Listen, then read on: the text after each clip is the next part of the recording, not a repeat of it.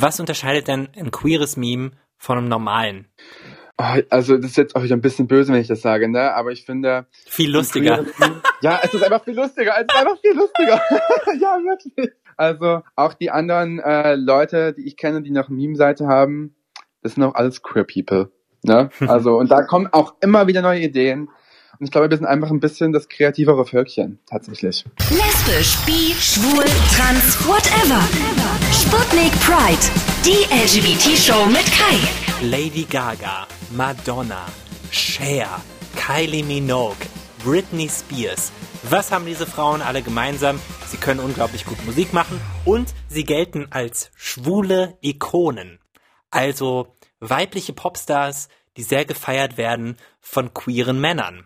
Das finde ich ein sehr, sehr interessantes Thema und ich dachte mir, das müssen wir mal ein bisschen ausklamüsern in einer ganz neuen Folge Sputnik Pride. Die hörte jetzt gerade die Show über alles, was schwul, lesbisch, bi, trans, whatever ist. Und ich habe mich mal ein bisschen schlau gemacht über das Thema Gay Icons und was dafür sorgt, dass so, eine, so ein weiblicher Popstar auf einmal so interessant wird für schwule Männer. Und ich habe mir jemanden dazu geholt, der mit mir drüber spricht, nämlich den Konzi.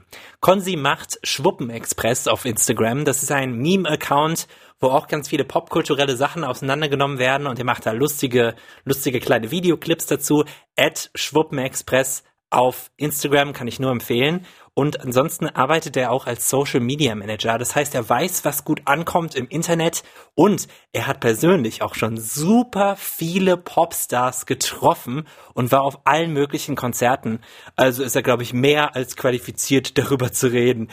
Hallo Konzi. Hallo, lieber Kai. Schön, dass, schön, dass du da, bist. da sein darf. Ja, ja, schön, dass ich da sein darf, ne? Ja, immer, natürlich. Ich habe dich ja extra ausgegraben, das ist ja der Hammer, weil du bist ja wirklich die absolute Popkultur-Meme-Zentrale auf Instagram. Also ich meine, so viele richtig krasse Posts. Das ist Ach, Hammer. Vielen lieben Dank. Danke, dass meine Arbeit gewertschätzt wird. Nein, nein, vielen lieben Dank. Es freut mich auf jeden Fall immer sehr, wenn meine Posts gut ankommen, ne? Ist es denn auch sehr viel Arbeit? Tatsächlich ja. Also es kommt natürlich immer auf die Woche an je nachdem, wie viel Zeit ich gerade mal dafür übrig habe. Aber man muss schon auf jeden Fall in der Woche mindestens drei Stunden einrechnen. Manchmal geht's auch hoch auf, hm, ich will jetzt nicht lügen, sechs bis acht Stunden, je nachdem, wie viel Zeit man gerade für Trash und äh, alles andere Witzige hat, ne? also das sind ja meistens so, du postest Ausschnitte aus Fernsehsendungen und so und machst da irgendwie ein Meme draus mit einer ja. mit einer Befindlichkeit aus dem Alltag und so. Und das heißt, du guckst das auch alles durch und nimmst es auf und so. Ja, ja, tatsächlich. Also oft habe ich natürlich auch, dass ich mir halt äh, von aus meinem eigenen Interesse aus irgendwas anschaue und dann zufällig was entdecke dabei. Aber an manchen Tagen merke ich auch so, okay, ähm, dein Content ist jetzt gerade mal ein bisschen leer, also dein, dein Fach für neuen Content ist gerade ein bisschen leer, du musst jetzt mal wieder ein bisschen Content Research machen und dann suche ich auch gezielt nach was manchmal. Aber manchmal gibt es einfach so auch aus dem Flow heraus, wenn ich gerade was anschaue, das ist natürlich noch angenehmer, ne? Aber ja, Hauptsache, äh, es ist witzig. Der Account Schwuppen Express. Wenn ihr gerade diese Folge hört und ihr habt super viel Zeit, dann macht doch einfach mal kurz auf Pause. Guckt euch das mal an, falls ihr es noch nicht kennt. Aber ich glaube, ja. viele aus der Community Unbedingt. kennen das auf jeden Fall, Schwuppen Express. ähm, wir kommen später noch genauer zu den Memes, aber ich wollte heute auch ein bisschen mit dir über das Thema Gay Icons reden. Was, oh ja, wundervoll. Was ist iconic? Was macht etwas iconic? Wie entstehen schwule Ikonen? Und ich habe mir da mal ein bisschen Input gesucht ähm, oh, wie ja. das passiert, dass sich schwule Männer weibliche Vorbilder zum Beispiel in der Popkultur suchen. Das ist ja auch viel, oh, ja. was, was auf deinem Kanal dann stattfindet. Ja, ähm, absolut. Genau. Ich glaube, an der Stelle ist es mal ganz wichtig, von vorne zu erklären, was überhaupt eine schwule Ikone ist. Das machen wir jetzt. Ich habe mich ein bisschen informiert und meine Kollegin, die Eva aus dem Sputnik Pride Team, die fasst euch das jetzt mal zusammen. Angefangen hat das wohl im alten Hollywood. Da haben tragische Geschichten wie die von Joan Crawford oder Judy Garland unterdrückte LGBTIQ-Plus-Menschen magisch angezogen. Also Schauspielerinnen, die es geschafft haben, großen Erfolg zu erlangen, obwohl sie ganz unten angefangen haben. Joanne Crawford zum Beispiel ist in sehr armen Verhältnissen aufgewachsen. Joannes Vater ist abgehauen und ihre Mutter musste Wäsche von anderen waschen, um die Familie zu versorgen. Und trotzdem wurde Joanne Crawford dann doch entdeckt und später zum richtig großen Filmstar. Take a good grip on yourself, you're going to die. Stephen Haynes is stepping out on Mary. Und damit hat sie sich nicht nur gegen ein männlich regiertes Hollywood behauptet, sie hat das Leben gelebt, was sich viele Gays gewünscht hätten. Denn diese tragischen Hollywood-Divas wurden systematisch in der Gesellschaft unterdrückt, genauso wie schwule Männer. Heutzutage ist dieser tragische Glamour nicht mehr ganz so interessant. Heute reizt einen schwulen Mann vor allem die Pop-Diva. Unabhängige, selbstbewusste, Popmusiker wie Lady Gaga oder wie Miley Cyrus, die ihre Sexualität nutzen, um zu provozieren. So wie queere Menschen immer noch von der gesellschaftlichen Norm abweichen und damit provozieren. Vor allem sind diese Popdiven die ersten, die spezifisch ihre queeren Fans ansprechen. So wie Lady Gaga sagt. Thank you to my fans, to God and the gays. So, jetzt haben wir ein bisschen was über die queeren Ikonen gehört. Glaubst du, da ist was dran? Also Passt das so, diese Definition für dich? Ja, auf jeden Fall schon. Also es ist auf jeden Fall schon äh, wie so, äh, früher als auch heute schon immer wichtig gewesen, dass queere Ikonen beziehungsweise Gay Icons für uns einfach ein Sprachrohr sind, die die Gesellschaft erreichen können, weil ich glaube, vor allem früher war es schwierig, irgendwie Gehör zu finden, wenn es irgendwie um Aktivismus oder äh, ähnliche Themen ging, für die wir als schwule Community einfach nochmal noch äh, einen gewissen Schauplatz brauchten. Und ich finde natürlich, heute kommen noch ganz viele andere Faktoren dazu. Also jemand, der einfach unapologetic ist und total lustig drauf ist und einfach genau immer das macht, was, was ähm, irgendwie im Kopf vorschwilgt, hm. ohne irgendwie an irgendwelche Konsequenzen im, im Sinne von, äh, okay, wie wirkt es jetzt, wenn ich, wenn ich irgendwie über meine, über mein Sexleben erzähle? Oder wie wirkt es jetzt, wenn ich über darüber erzähle, dass ich auch mal zu Hause gerne mal rülpse oder furze oder sonst irgendwas. Dass es einfach nichts peinlich ist. Und das macht, glaube ich, auch eine schwule Ikone heutzutage sehr, sehr groß aus. Also ich meine, siehe Claudia Obert zum Beispiel, ne? Bestes Beispiel. So, wer ist unapologetic? Sie. Absolut, voll und ganz. Und das ist das, was dich auch an ihr reizt zum Beispiel. Ich finde Claudia Obert einfach nur eine, eine fantastisch lustige Person. Das ist einfach, ja, alles, was sie sagt, ist potenziell zitierbar und irgendwie memeable und so. Ja, das ist halt voll. Hammer. Aber genau, aber das ist halt, weil sie, weil sie ihre Weiblichkeit komplett auslebt, weil sie, weil sie schamlos ist, weil ja. sie kratzt an den Rändern von, von dem, was geschmackvoll ist und so. Und das ist ja. halt das Spannende. Ja, eben. Und ich meine, Claudia ist einfach ein wandelndes Meme. Also ich, ich weiß nicht, wer in Deutschland ist irgendwie besser verkörpert als sie, aber ich finde geil, dass sie sich auch keine Gedanken darum macht, ob jetzt irgendwas peinlich sein könnte oder ob irgendwas nachhängen könnte, was sie irgendwie äußert, im witzigen Zusammenhang vor allem. Und ich glaube, damit gibt sie vielen Menschen nochmal irgendwie so einen kleinen Ruck, ein bisschen lockerer zu werden und ein bisschen die Spießerhosen auszuziehen. Das stimmt. Ich glaube, wir müssen mal ein paar Claudia Obert Zitate jetzt hier einspielen, damit alle wissen, worum es geht. Life is a party and no Campari, no party. Champagner ist nun wirklich kein Luxus. Diese französische Limonade ist Grundnahrungsmittel.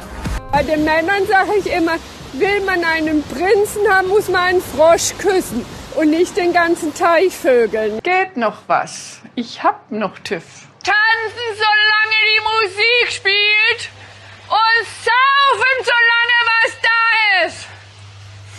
Prost! Wenn du jetzt mal an eine schwule Ikone denkst, in der Popmusik zum Beispiel, die dich mhm. total überzeugt hat. Warum, ja. warum war das diese Person für dich speziell? Also hast du da wen? Ja, auf jeden Fall. Also für mich ist es auf jeden Fall Miley Cyrus. Ja, ja okay. Ja, du hast es geahnt, du hast es geahnt. ja, also ähm, Miley Cyrus ist eine Person, die hat auf mich schon, ja, seitdem ich neun Jahre alt bin, großen Einfluss, weil sie hat damals schon Tabus gebrochen und war freizügig und hat sich äh, auch für Rechte von Schwulen schon eingesetzt, als sie noch bei Disney unter Vertrag war zum Beispiel. Und das war damals noch so voll, das, das hat Disney zum Beispiel gar nicht in den Kram gepasst. Aber sie hat es trotzdem gemacht. Und ich fand schon immer cool, wenn Leute sich was getraut haben, was sich andere nicht trauen. Und damit irgendwie auch so, so eine Tür öffnen für viele Menschen, die vielleicht auch so in ihrem Inneren sowas brodeln haben, aber sich nicht trauen, das irgendwie nach außen hin auszuzeigen. Und ähm, eine Miley Cyrus ist auch eine Person, die mich mit meinem Stil sehr, sehr inspiriert. Also mh, mm, Oh, das musst du beschreiben für alle Leute, die dich noch nicht gesehen haben. Ah, okay, okay, okay. Also, wie soll ich meinen Stil beschreiben? Also ich glaube, ab einem gewissen Grad von geschmacklos, das ist dann ungefähr, was mir gefällt. Und ähm, es, es muss irgendwie ein bisschen extra sein und es muss alles so ein bisschen mh, Vintage am besten noch sein und dann, dann kommt es mir in die Bude. Sag uns mal einfach. ich versuche Ähm, mal dich zu beschreiben. Also, ja, du hast, du hast platinblonde, Fukuhila-eske Haare ja. mit, Mhm, mit, mit, äh, mit Bangs, die so ein bisschen ins Gesicht gehen, also in, über die Genau. Stirn und das, das, das Mhm. ähm, umgarnt so das Gesicht. Und Oh ja. was die Klamotten betrifft, ist es so, du bist jemand, der Animal Prints trägt, drei verschiedene Oh Äh, ja, oh mein Gott, ja. und dann vielleicht noch irgendwo was Ledermäßiges. Puh, das hast du sehr, sehr gut beschrieben. Also ich glaube, besser hätte man mich gar nicht beschreiben können, ehrlich gesagt. Und so sieht Miley Cyrus auch in ihrer neuesten äh, Kampagne aus, hier von äh, wie Plastic Hearts, das neue Plastic Album. Heart, der neues Album, genau. Hm. Und ja, das inspiriert mich voll und ganz und äh, da kann man sich auf jeden Fall mal eine Scheibe abschneiden, wenn man in meinem Körper drin steckt. Was ich auch toll finde bei Miley Cyrus ist, dass wir da, was da den Pop-Ikonen-Status betrifft, dass da ein bisschen was einfließt von dem, was damals die Definition war, also mit Old Hollywood und tragischer Star, ja. Mhm. gemixt mit dem aktuellen Pop-Ikone Unapologetic, weil sie aufgewachsen ist in einer Zeit, wo man sie noch sehr, sehr in den Medien zerrissen hat dafür, dass sie einfach eine Teenagerin ist. Komplett, ne? Ich meine, sie ist aufgewachsen äh, unter den Auge von der ganzen Welt. Und ich meine, sie hat Sachen gemacht, die, glaube ich, jeder als Teenager mal gemacht hat. Aber bei ihr wurde es halt gewertet. Und mir kommt es auch immer so vor, dass sie auch für viele Sängerinnen und Stars, die nach ihr Erfolg hatten und an die Öffentlichkeit gekommen sind, so ein bisschen den ganzen Shit abbekommen hat. So zum Beispiel, keine Ahnung, sie trägt auf der Bühne ein Body, wo man das ganze Bein sieht. Bei ihr war es schlimm. Macht es heutzutage macht es eigentlich jede Sängerin. Jede Sängerin hat heutzutage ein knappes Outfit auf der Bühne an. Und das ist okay. Die Leute regen sich nicht mehr so krass auf. Und sie stand zum Beispiel für mich immer mehr im Fokus als andere Leute, wenn es irgendwie um negative Kritik ging. Hm. Ich erinnere mich auch dann, beziehungsweise ich habe heute tatsächlich erst ein Video gesehen, wo es um so ähm, alte Popkultur-Fäden ging, also so Leute, die einfach was gegeneinander hatten, so und dann ging es auch um, um Selena, um Demi Lovato, Hm. um äh, Miley Cyrus und die ganze das- Disney Group. genau, dass Miley's Handy tatsächlich mal gehackt wurde, als sie so Oh. 15, 16 war. Und da war der Fokus der Berichterstattung weniger darauf, dass das skandalös ist, dass ein erwachsener Mann ähm, das Handy einer 15-, 16-Jährigen ähm, hackt und äh, dann sexy Bilder veröffentlicht. Das war nicht der Mhm. Fokus, sondern der Fokus war darauf, dass sie solche Bilder überhaupt macht. Aber wir sind ja, wir haben ja alle eine Pubertät, die wir durchmachen. Und Ja, auch eben. ein, ein, ein, ein Pseudo Ma- Hannah Montana-mäßiger Popstar hat das. Und das finde ich so, so ja, crazy. eben, ne? Ich weiß nicht, warum man das immer alles irgendwie so, so glatt streicheln möchte. Also, und vor allem immer an den falschen Ecken der Gesellschaft irgendwie nach den, nach den Fehlern sucht. Ich meine, sie hat wirklich, das waren, glaube ich, die banalsten Sachen, die sie da auf dem Handy hatte. Ich glaube, das war einfach ein Foto von ihr in einem BH. So. Ich glaube, jedes Mädel, was 15 Jahre alt ist, hat auch schon mal ein Foto von sich in einem BH gemacht, einfach um zu gucken, so, weißt du? Aber bei ihr wurde es in die große Glocke gehangen und da wurde, wie du schon sagst, nicht der Mann irgendwie, der ihr Handy gehackt hat, in Frage gestellt, sondern eher das junge Mädchen, was nichts krasses gemacht hat, außer ihre Pubertät ausgelebt hat. Ja, Im privaten Rahmen. absolut. Genau, der ja äh, hier missachtet wurde an der Stelle. Komplett, ne? Ich glaube auch, dass, dass das deswegen irgendwie für, gerade für queere Männer, irgendwie so ein, Bezugspunkt ist, weil wir Ja. auch auffallen, weil wir, ähm, weil wir vielleicht äh, femininer uns ausdrücken teilweise. Und Ja. äh, ich meine, es, es gibt natürlich genug äh, schwule Männer, die überhaupt gar nichts anfangen können mit irgendwie Pop-Ikonen und so. Aber es ist schon was, Ja, auch, was ne? da eine große Masse immer magisch anzieht. Das muss man schon sagen, ne? Ja, ja, das stimmt. Also für mich persönlich hatte das auch schon immer wirklich, wie du auch schon sagtest, magisches, irgendwie so einen magischen Schein, diese ganze Welt von amerikanischen Popkünstlerinnen und alles, was es so mitbringt. Und ich persönlich konnte mich auch immer sehr gut, wenn ich von der Schule nach Hause komm, gekommen bin und einen sch- beschissenen Tag gehabt habe, konnte ich mich auch immer ganz gut in die Welt flüchten, wenn ich irgendwie so Musikvideos angeschaut habe und dann die Alben durchgehört habe. Und ich weiß nicht, das hat mich immer so ein bisschen in dem bestätigt, was, was ich so im Inneren fühle was ich halt in meiner Außenwelt nicht so wahrgenommen habe. Ich bin auf dem Dorf aufgewachsen und da ist es sowieso ein bisschen schwieriger als äh, queere Person, würde ich jetzt mal behaupten. Hm. Und deswegen, ich konnte mich da immer echt gut in diese Welt so reinflüchten, so ein bisschen. Und das, äh, ich glaube, das gibt wirklich vielen schwulen Männern so, auf Hm. jeden Fall.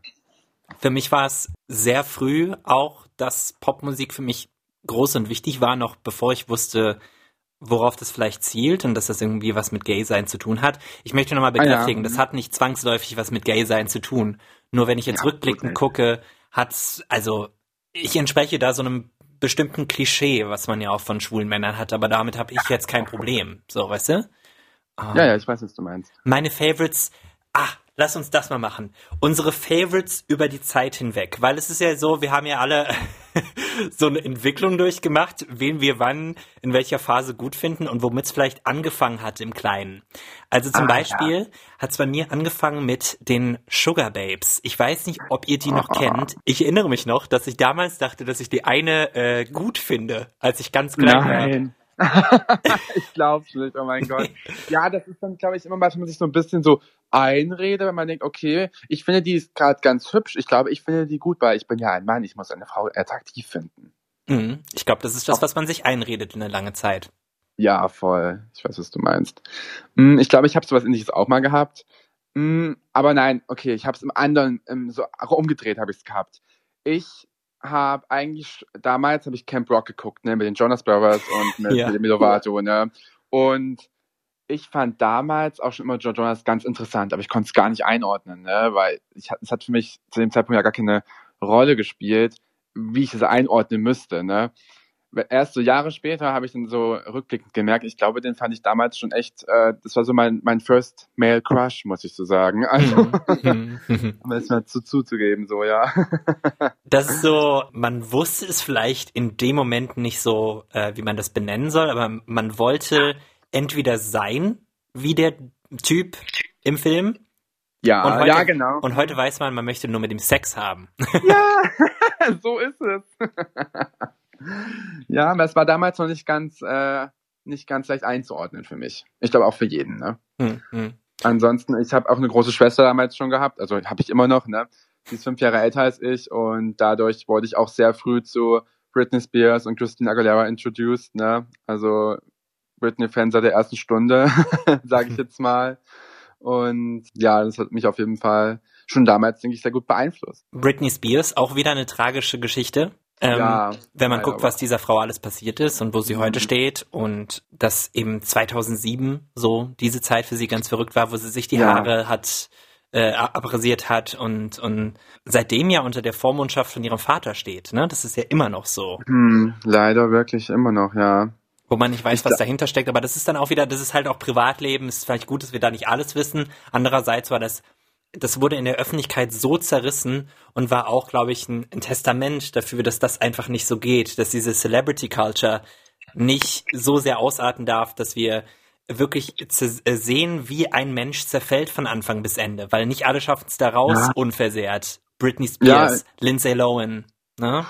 Ja, wirklich, das ist, ein, das ist ein ganz schwieriger Weg und gerade bei Britney, es gab ja jeden Tag zu dem Zeitpunkt neue Fotos von ihr, da hat sie jemanden angegriffen, da wurde sie verfolgt, da hat sie die Haare abrasiert und dann ständig neue Schlagzeilen. Also ich, ich weiß nicht, wann das jemals nochmal so krass ausgestachelt wurde wie damals. Und ich glaube, auch damals durften auch Paparazzi in Amerika noch mehr. Die haben die ja teilweise in die Geschäfte verfolgt mhm. und wirklich auf Schritt und Tritt in jeden, jedes Haus, in jedes Gebäude und äh, die Arme ist daran wirklich total zerbrochen. Und ich, ich äh, finde es immer noch bewundernswert, dass sie überhaupt noch überhaupt noch in der Öffentlichkeit steht. Ich meine, klar, in den letzten Monaten hat sie sich ja sehr zurückgezogen, auch wegen dem ganzen Free Britney Movement und allem, was dazugehört, aber sie war da wirklich die Zielscheibe in der ganzen Welt und es ist eigentlich auch immer noch. Hm.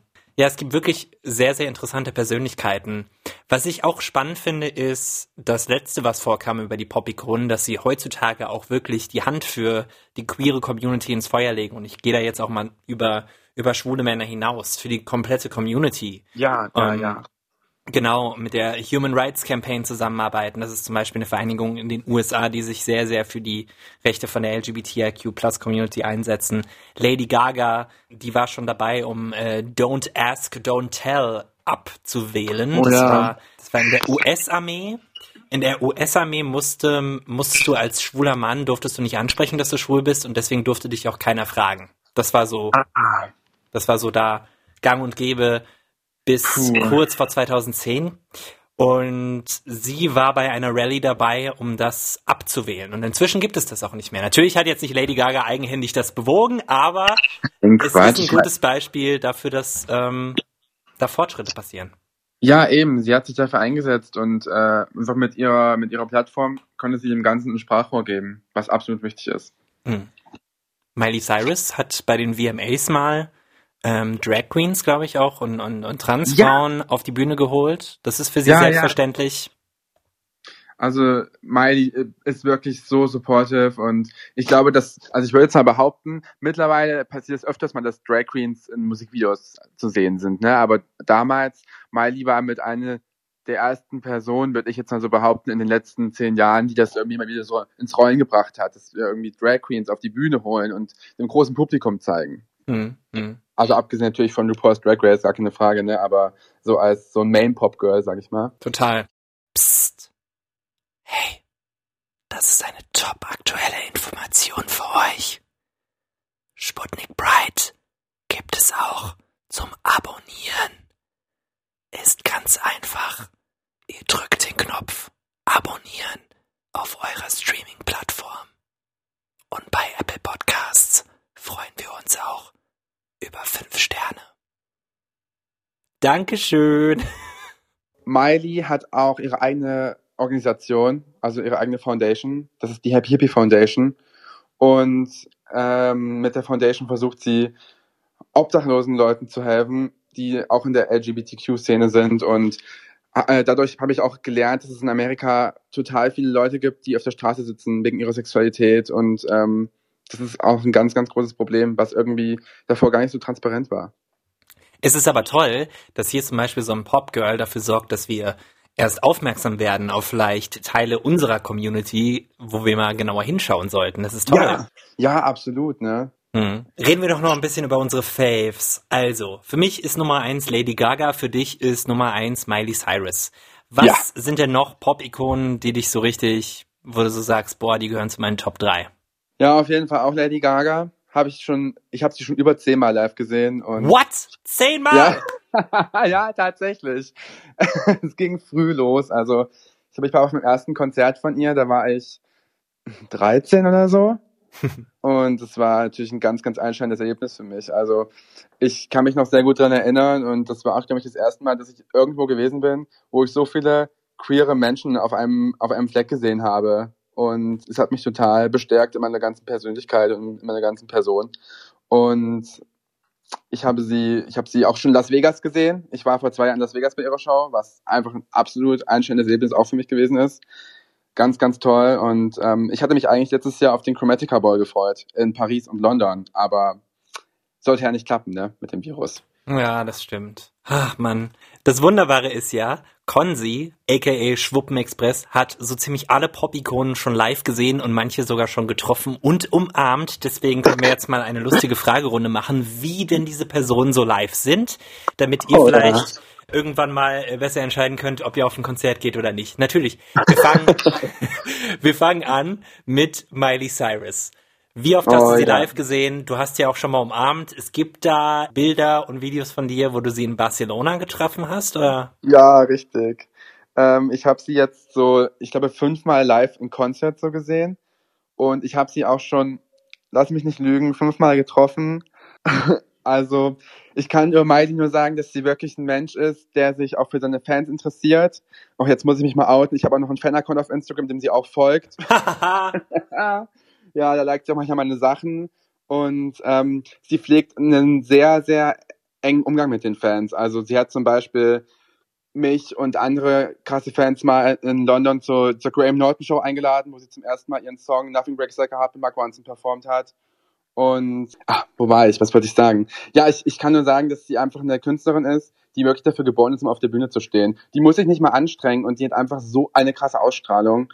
Um, was ich heute vielen Popgirls nicht so ganz abnehmen kann, weil die sich ein bisschen reinüben müssen. Ich meine, Miley ist auch schon seit Jahrzehnten im Geschäft, ne? also seit 15 Jahren ist sie ja, ja schon im Geschäft. Aber sie ist wirklich dafür geboren, um auf der Bühne zu stehen. Die kann, die kann jedes Genre, die kann sich gar bewegen, die hat Geschmack, sieht geil aus, wirklich. Also volles Programm. Favorite! Ja, ja. Sorry, ich muss immer über sie schwärmen. Ich bin auch bei meinen Freunden immer so, oh, wenn ich zu viel über Miley rede, müsst ihr es mir sagen, ne? Tut mir leid. Ich kenne aber das Problem. Das Doofe ist manchmal, wenn man eine Pop-Ikone feiert, ich glaube, dieses, das Fansein ist da nochmal anders, als wenn du einfach Fan von einer Band bist, die du vielleicht zwei, dreimal gesehen hast.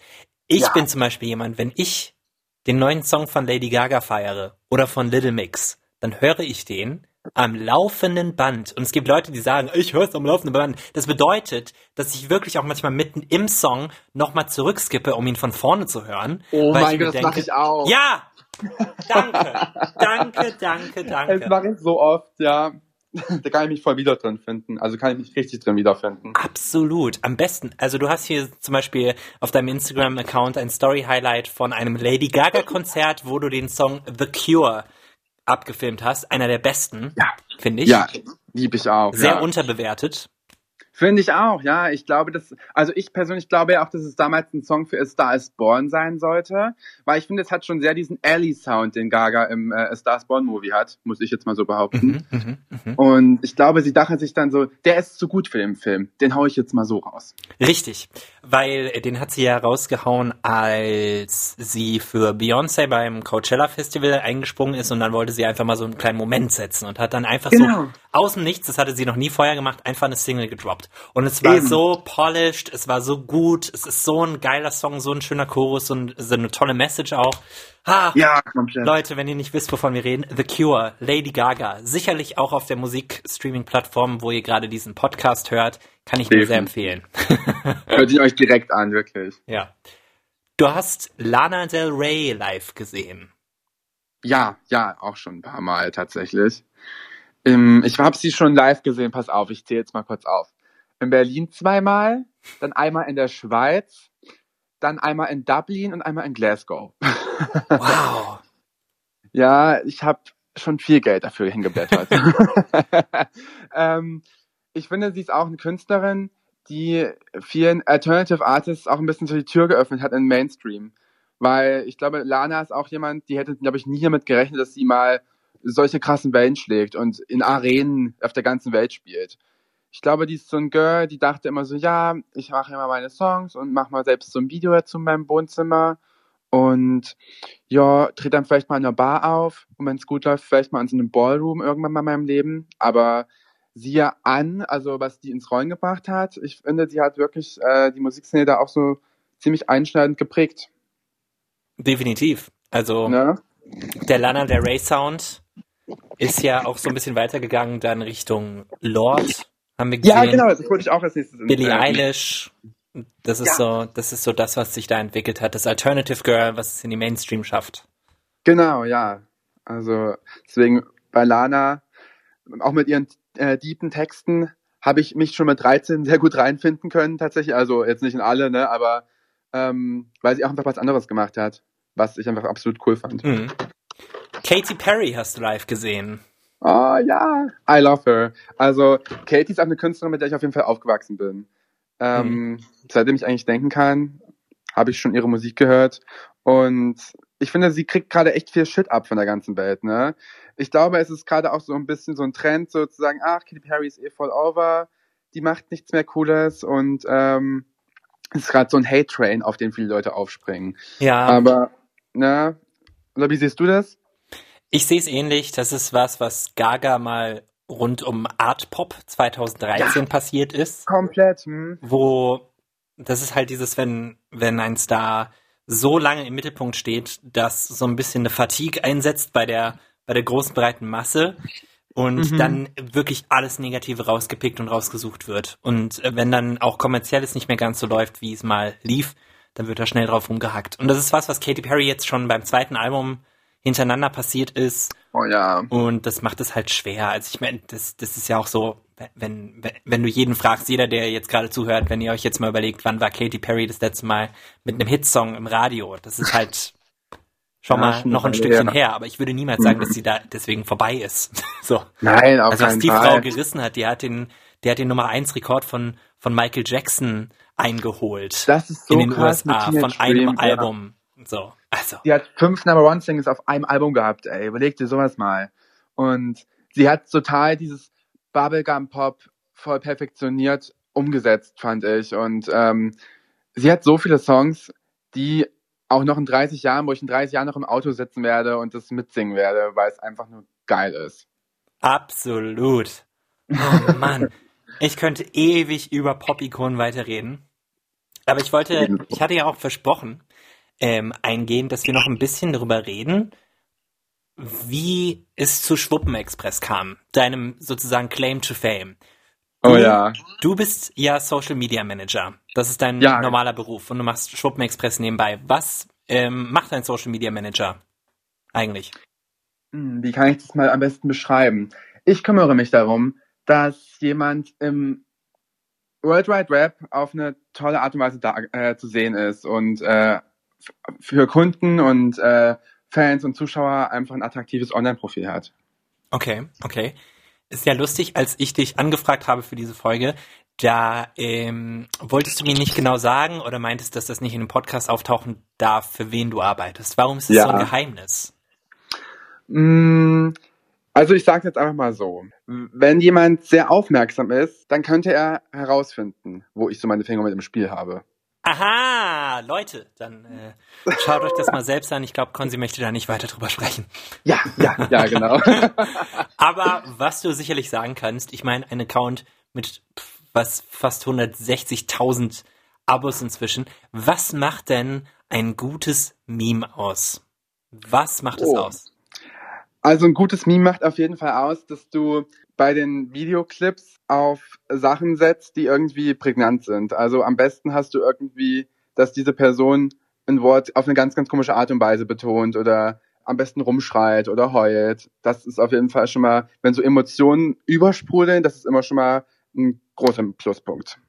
Mhm, ansonsten, ich habe es oft auch so, dass ich einen Clip habe und ich überlege an der Caption so drei, vier, fünf Mal rum und schicke es dann meinen Freunden oder ich schicke es auch gerne mal dem Arian von Radpisse 69 und frage, welcher Caption findest du jetzt besser für das Meme? Hm.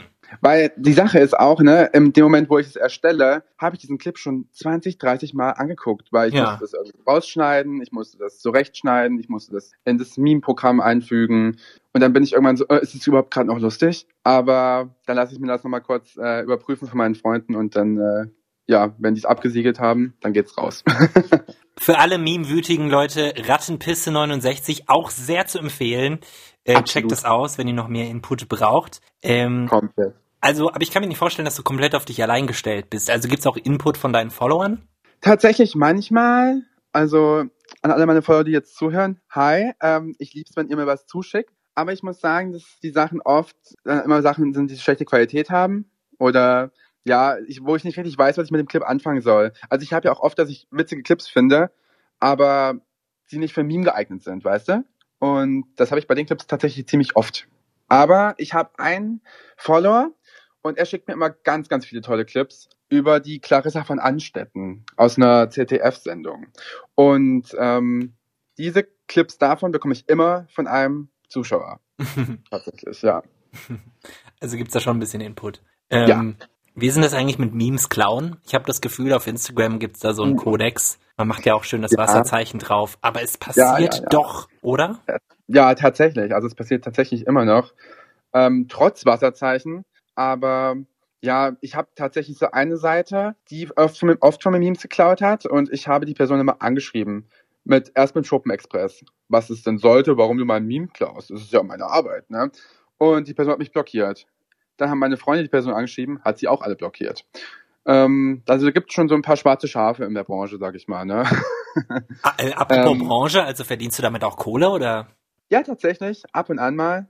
Also wer äh, genau hinschaut, sieht, dass da manchmal Anzeige dabei steht. Also es kommen auch oft Anfragen rein für einfach Sachen, die ich auf jeden Fall nicht äh, hochladen würde und auch oft Leute, die mich so ein bisschen für dumm verkaufen wollten. Es kommen auch oft Leute, die fragen, ob, ob sie meinen Account abkaufen können für 50 Euro und ein paar gequetschte. wo, ich, wo ich mir auch denke, so ich arbeite da seit Jahren an dem Account, das ist doch keine 50 Euro wert. Ne? Also ja, da gibt es schon öfters mal so Leute, die dann so ein paar Anfragen stellen, die dann nicht so seriös sind. und, ah, du wolltest noch was sagen? Äh, tatsächlich, ja. Also ist vielleicht auch ganz interessanter Einwurf. Meine Seite ist aktuell, also aktuell erholt sie sich davon gerade wieder ein bisschen, aber meine Seite war im Dezember ganz stark von einem Shadowban äh, betroffen. Kennst du das? Weißt du, was das ist? Nee, was ist das? Also, dazu gibt es halt im Internet ein paar Informationen, aber ist halt auch nichts Offizielles von Instagram, aber das konnte ich halt in meinen Insights ganz genau mitverfolgen. Ähm, und zwar, oh, wenn ich es jetzt droppe hier am Ende, werde ich hier wieder geshadowbanned. Ich habe, als diese Shopping-Funktion auf Instagram rauskam, habe ich darüber ein Meme gemacht, wo man sich halt über diese Shopping-Funktion lustig gemacht hat. Ne? Ja. Und am dem Tag danach wurde plötzlich mein ganzer Content von der Explore-Page genommen. Ich habe sonst so, so viel Zufluss von der Entdecken-Seite, also von der Explore-Page, weil meine Beiträge eben sehr, sehr viel gespeichert und gesaved werden und äh, geshared werden. Und ab dem Tag, wo ich das gepostet habe, wurde das einfach alles weggenommen und seitdem ist es auch ein bisschen schwieriger, meine Seite, Seite zu finden. Du musst tatsächlich meinen Namen fast komplett ausschreiben. Aber seit zwei Wochen bin ich wieder auf der Entdecken-Seite zu finden und ja, das koppelt die, die ganze Sache natürlich wieder an. Aber das ist auch die, das Krasse an diesem Business so ein bisschen, weil du bist ja, du bist ja abhängig von der Plattform. Ja, eben und auch ab, eben abhängig von den Zahlen, ne? Hm. Deswegen ist es ein bisschen äh, tricky, was da manchmal abgeht. Und auf Nachfrage, die ich dann bei Instagram gestellt habe, wurde mir gesagt, dass ich gegen irgendwelche Richtlinien verstoßen habe. Hm. Aber ich kann in meinem Account die Richtlinien und auch meine Verstöße kann ich nachsehen. Und da war halt eben nichts. Und es war wirklich, also ich will, ich kann es nicht anders sagen, es war wegen dieser Shopping-Funktion, weil ich die App kritisiert habe. Und also auf eine lustige Art und Weise kritisiert habe, diese ganze neue Shopping-Funktion. Und daraufhin haben die eben gleich mal irgendwelche äh, Fäden gezogen, ne? Ey, don't fuck with Instagram. Ja, wirklich. Ganz dünnes Eis, wirklich. Oh Gott, oh Gott. Ah, Mensch. Was ich noch wissen wollte, das ist jetzt vielleicht wieder ein drastischer Themenwechsel, aber was unterscheidet denn ein queeres Meme von einem normalen? Oh, also das ist jetzt auch wieder ein bisschen böse, wenn ich das sage, ne? Aber ich finde. Viel lustiger. Ja, es ist einfach viel lustiger. Es ist einfach viel lustiger. ja, wirklich. Also auch die anderen äh, Leute, die ich kenne, die noch eine Meme-Seite haben, das sind auch alles queer people, ne? Also und da kommen auch immer wieder neue Ideen. Und ich glaube, wir sind einfach ein bisschen das kreativere Völkchen, tatsächlich. Und davon könnt ihr euch selbst überzeugen. Äh, Konzi, nochmal zum Abschluss. Wo finden wir dich überall? Wo sollten wir abonnieren? Also, auf Instagram unbedingt unter Schwuppenexpress, damit ihr immer was zum Lachen habt. Und wenn ihr noch ein bisschen persönlicher in meine ganze Welt eindringen wollt, dann könnt ihr mich auf Instagram unter Konsequenzstab abonnieren. Wunderbar. Ich danke dir. Vielen lieben Dank, Kai. Das war's mal wieder mit der aktuellen Folge von Sputnik Pride. Wenn ihr möchtet, dann macht doch mal Folgendes. Abonniert diesen Podcast. Ist ganz easy, geht überall und tut überhaupt nicht weh. Und wenn ihr Feedback habt oder Themenvorschläge oder irgendwas anderes, was ihr mir mitteilen wollt, gibt's ganz, ganz viele Wege für euch.